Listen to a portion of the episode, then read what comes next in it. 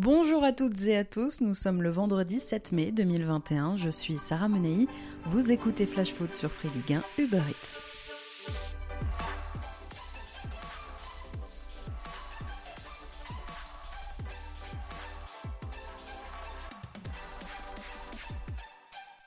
C'est une terrible nouvelle qui a frappé la famille du football français. Christophe Revaux, l'ancien gardien du HAC et de Toulouse, entre autres, s'est éteint hier, il avait 49 ans. Pour les plus jeunes, ce nom ne vous dit peut-être rien. Il avait pourtant été l'un des gardiens les plus emblématiques de notre cher Ligue 1. En trois saisons et 128 matchs disputés sous le maillot du HAC, son talent, tout autant que sa personnalité très attachante, avait fait de lui la coqueluche des supporters à vrai. Passé par le PSG, le Stade Rennais, le TFC, il reviendra finalement dans son club formateur, le HAC, en 2007. Il participera au retour du club en Ligue 1 en 2008. Il y restera jusqu'en 2010. Ces dernières années, Christophe Révaux était resté dans l'organigramme du Havre, dirigeant, entraîneur intérimaire, directeur sportif et puis plus récemment recruteur. Les circonstances de son décès restent encore inconnues. À toute sa famille, ses proches et tous ceux qui l'aimaient, on adresse aujourd'hui nos sincères condoléances.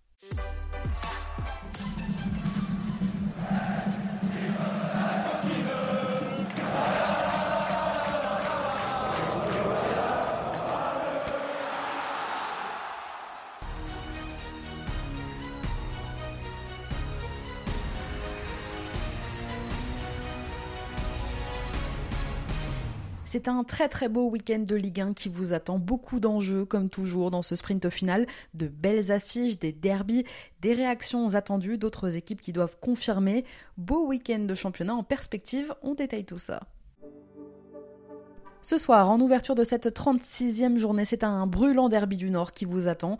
Lens reçoit son voisin lillois à Bollard et je peux vous dire que le match est déjà lancé.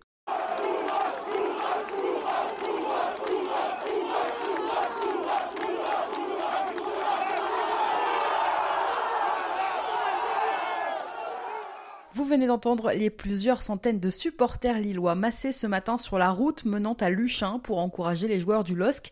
Hier après-midi, ce sont les supporters lensois qui s'étaient donné rendez-vous à la Gaillette.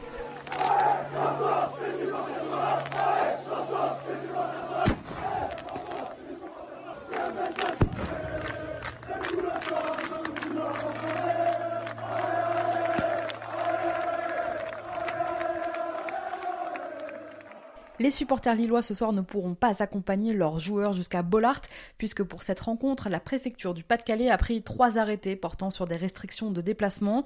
Ce soir, jusqu'à minuit, il est interdit à toute personne se prévalant de la qualité de supporter du LOSC ou se comportant comme tel de circuler ou de stationner sur la voie publique dans les arrondissements de Lens, de Béthune et d'Arras.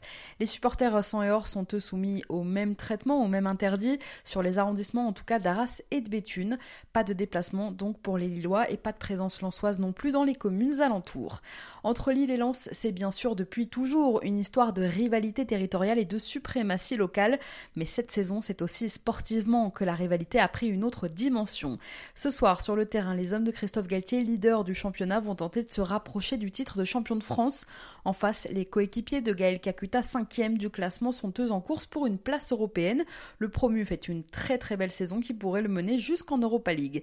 Ce soir, les Lensois ont par la même occasion la possibilité donc de priver éventuellement l'île de Sacre en fin de saison. Vous l'aurez compris, tous les ingrédients sont réunis pour donner un grand match. À l'aller, les Lensois s'étaient lourdement inclinés 4-0 en octobre à Bollard. Il a été le premier à se présenter en conférence de presse cette semaine et il n'a pas été choisi par hasard.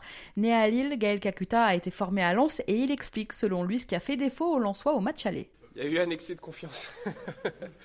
il y a eu un excès de confiance de notre part. Je pense que euh, comme euh, les, matchs avant, le derby, tout se passait plus ou moins bien pour nous et on, a, comme j'ai dit, il y a eu un excès de confiance et on a pris la bonne gifle qui a fait que juste après on a su euh, se réveiller directement et, continuer à, bien jouer.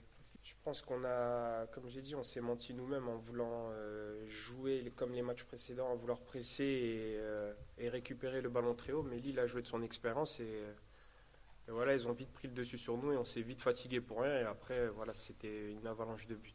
Pour ce 112e derby du nord de l'histoire, un groupe quasiment au complet pour Christophe Galtier. Le jeune Isaac Liadji touché à un mollet et forfait, mais Renato Sanchez, absent le week-end dernier face à Nice, est finalement apte.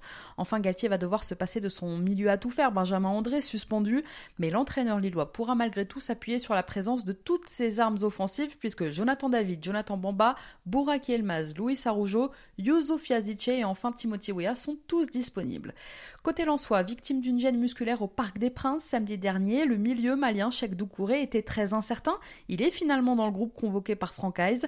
L'entraîneur lensois pourra aussi compter sur son attaque, Kakuta Ganago Kalimwendo, un trio très en forme depuis le début de saison. Massadio Aydara, touché lui à un mollet, sera absent ce soir. Sachez que Lille et Lens ont déjà disputé un derby décisif dans la course au titre à trois journées de la fin. C'était il y a 65 ans. En 1956, Lens avait l'ambition d'être sacré pendant que Lille eh bien, jouait sa survie en première division. Les deux équipes s'affrontaient le 13 mai 1956. Score final, un partout. Finalement, Lens terminera deuxième du championnat à une longueur de l'OGC Nice, sacré champion cette saison-là. Et Lille, de son côté, finira 16e et connaîtra sa première relégation après avoir disputé les barrages. Aujourd'hui, les deux équipes ont fait du chemin. Bollard retrouve un derby dix ans après. Et dans sa quête d'un quatrième titre de champion de France, le LOSC peut compter sur le soutien d'un champion du monde, Benjamin Pavard, né à Maubeuge, formé au LOSC. Il a adressé un message cette semaine aux Lillois. Tout d'abord, félicitations pour votre magnifique saison. Franchement, chapeau. Maintenant, il reste trois matchs, trois finales, trois victoires et un derby à remporter dès vendredi. Je compte sur vous. Les gars, donnez tout, lâchez rien. Et euh, je serai en tout cas derrière ma télé et euh, à vous encourager. Et je vous dis à bientôt et allez le LOSC. Bon, ce soir, si vous voulez regarder Colanta, on vous en voudra pas. Vous pourrez quand même suivre ce derby Lance-Lille sur votre appli Free Ligue 1 Uber Eats. Coup d'envoi 21h. Demain à 13h, autre derby, pas le même enjeu. Derby de l'Atlantique à la Beaujoire entre Nantes et Bordeaux. Une rencontre ô combien importante pour les deux équipes qui luttent actuellement toutes les deux pour leur maintien.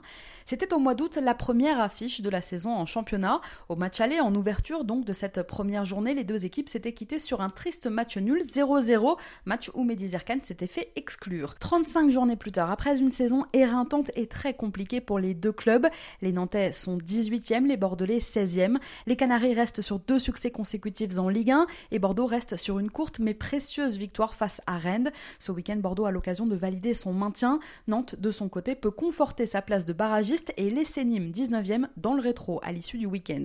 En ce qui concerne les forces en présence, Bordeaux sera toujours privé bien sûr d'Otavio et de Laurent Koscielny, mais pour ce match, Jean-Louis Gasset récupère son attaquant Nicolas Depréville et son milieu Jean-Michel Seri. Depréville avait raté les deux derniers matchs de Bordeaux, Seri était forfait le week-end dernier pour affronter Rennes. Tous les deux sont donc aptes pour le déplacement à Nantes. Atem Ben Arfa, lui, a un problème aux adducteurs et Thomas Bazic a pris un petit coup à l'entraînement en milieu de semaine. Les deux joueurs demeurent pour l'instant incertains. Côté nantais, maintenant absent depuis deux Jean-Charles Castelletto est suspendu. André Girotto va donc retrouver une place de titulaire en charnière centrale. Charles Traoré a fait son retour à l'entraînement. Hier, le défenseur postule à une place dans le groupe convoqué par Antoine Comboiré. Enfin, Khalifa Koulibaly, récemment touché à une cheville, a suivi un programme aménagé cette semaine. Son entraîneur veut rester prudent. Nantes-Bordeaux, coup d'envoi demain 13h. À 17h, demain, c'est Lyon qui reçoit Lorient. Comme Lille et Lens ce soir, ce ne sont pas exactement les mêmes objectifs pour les deux équipes en cette fin de saison, mais l'enjeu reste très élevé.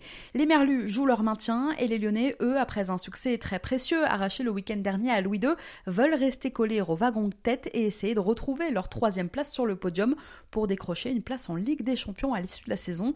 L'OL ne veut pas encore une fois rater la C1.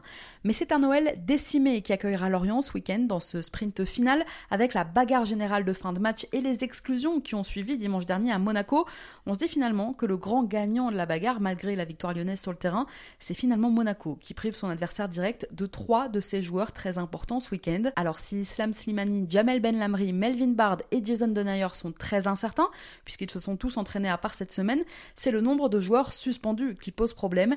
Memphis Depay, puis Marcelo, Mattia de Chiglio et Maxence Cacré, exclus tous les trois le week-end dernier, sont d'ores et déjà out pour ce match face à Lorient. Un vrai casse-tête pour Rudy Garcia qui a préféré ironiser sur la situation. J'ai prévu des biberons, vous inquiétez pas pour le banc touche. On verra donc la compo de l'entraîneur lyonnais avec une défense décimée. Si Jason Denayer et Jamel Benlamri, par exemple, ne pouvaient pas jouer demain, Rudy Garcia pourrait faire le choix de faire reculer Thiago Mendes d'un cran et d'aligner le milieu terrain brésilien en charnière. De son côté, Christophe Pellissier devra se passer de trois joueurs demain. Jonathan Delaplace, à court de rythme après sa blessure au mollet, mais aussi Quentin Boigard, blessé la semaine dernière, sont tous les deux indisponibles. Enfin, Julien Laporte sera lui aussi absent après son exclusion du week-end dernier. Lyon-Lorient, coup d'envoi samedi 17h. Dimanche à 13h, c'est un classique de notre cher Ligue 1 qui vous attend puisque l'AS Saint-Etienne reçoit l'Olympique de Marseille. Après avoir validé leur maintien, les Stéphanois n'ont plus rien à jouer en cette fin de saison, mais ils auront sûrement à cœur de gagner ce match de prestige à la maison pour grappiller en plus une ou deux places au classement et bien finir un exercice qui avait très mal démarré. Mais face à eux, des Marseillais qui veulent accrocher une place européenne en chipant la cinquième place de Lens. Les Olympiens, 6e à l'aube de cette 36e journée, sont à égalité de points avec les Lensois. En cas de défaite des nordistes ce soir face à Lille et en cas de victoire marseillaise au Chaudron, eh bien l'OM se retrouverait cinquième à l'issue du week-end.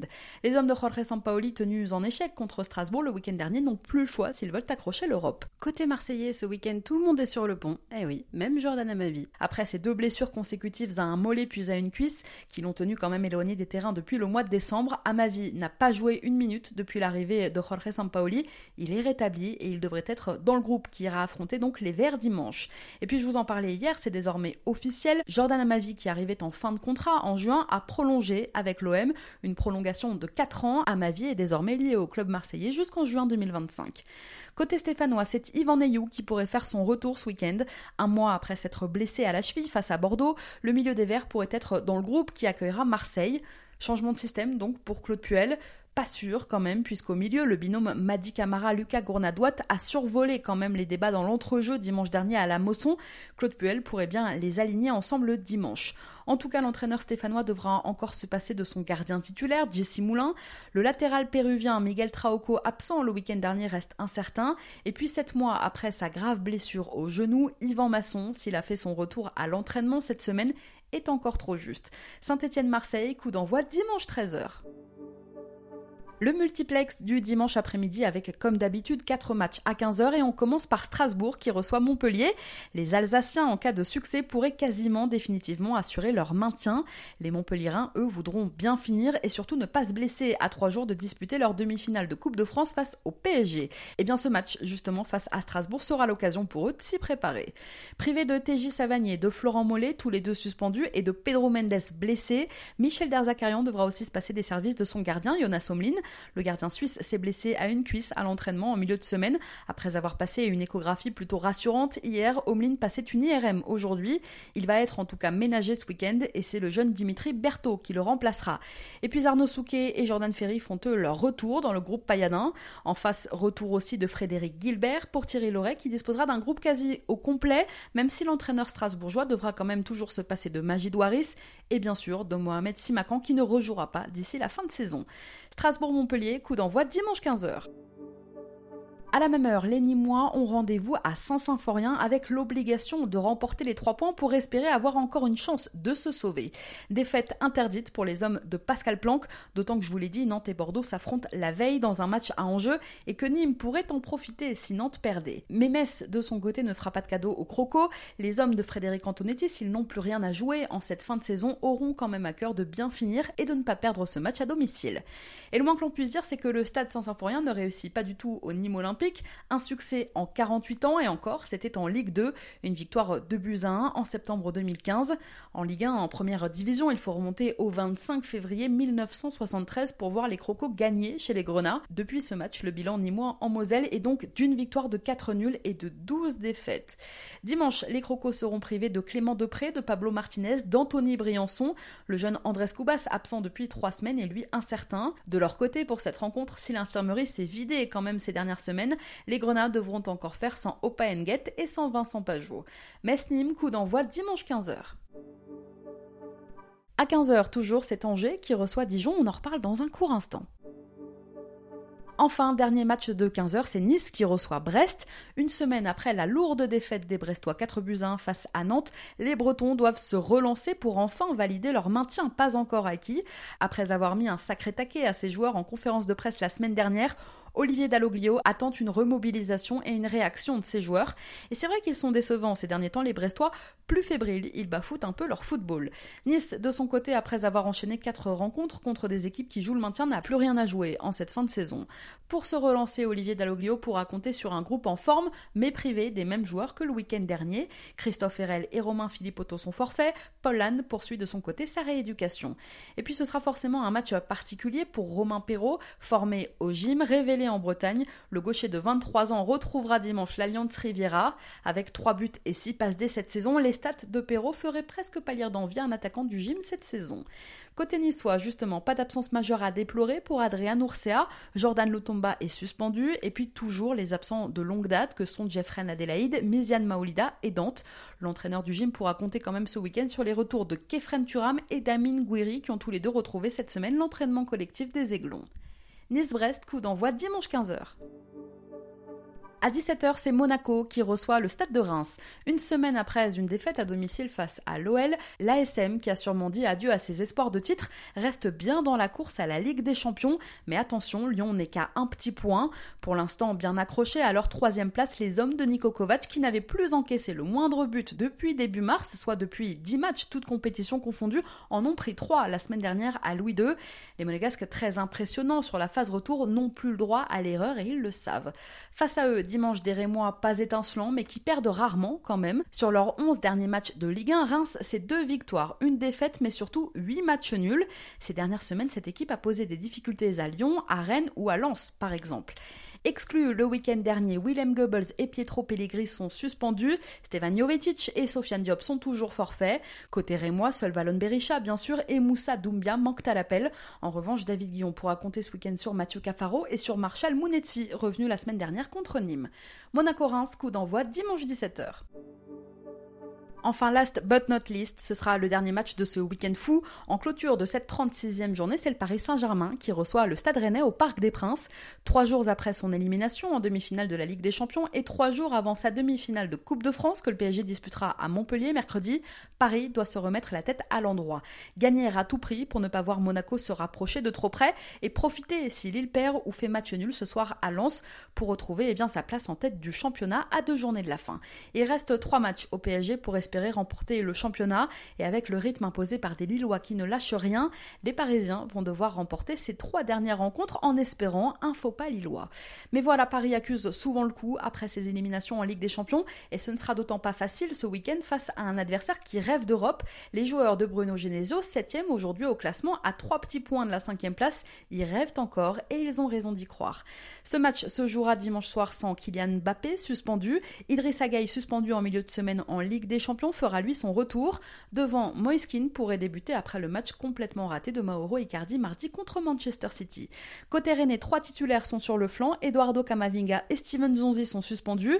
Le latéral gauche Adrien Truffert, déjà absent face à Bordeaux le week-end dernier, n'est pas non plus dans le groupe. Touché à l'adducteur, le jeune René n'est pas rétabli. Enfin, le milieu de terrain, Jonas Martin, qui s'est fait opérer à la cheville, est toujours convalescent, évidemment.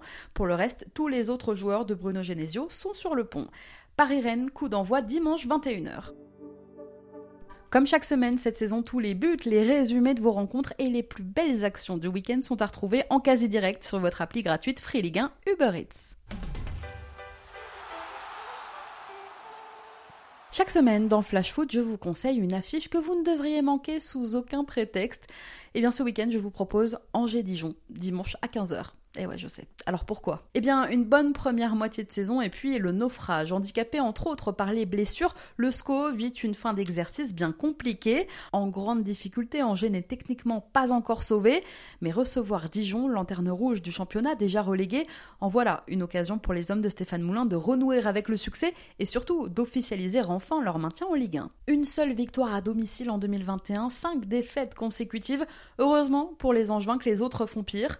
Et c'est un peu ça le mot d'ordre finalement cette saison en bas de tableau. Heureusement que le voisin est aussi dans le dur. Dijon de son côté vient d'encaisser 10 buts en deux rencontres.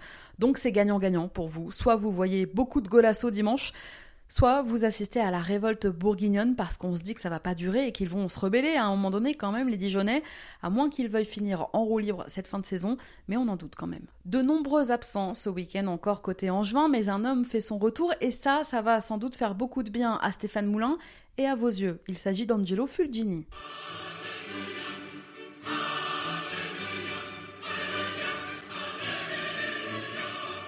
Absent depuis 4 semaines, le meneur de jeu angevin a repris l'entraînement cette semaine avec le groupe. Il postule ce week-end à une place dans le groupe du SCO.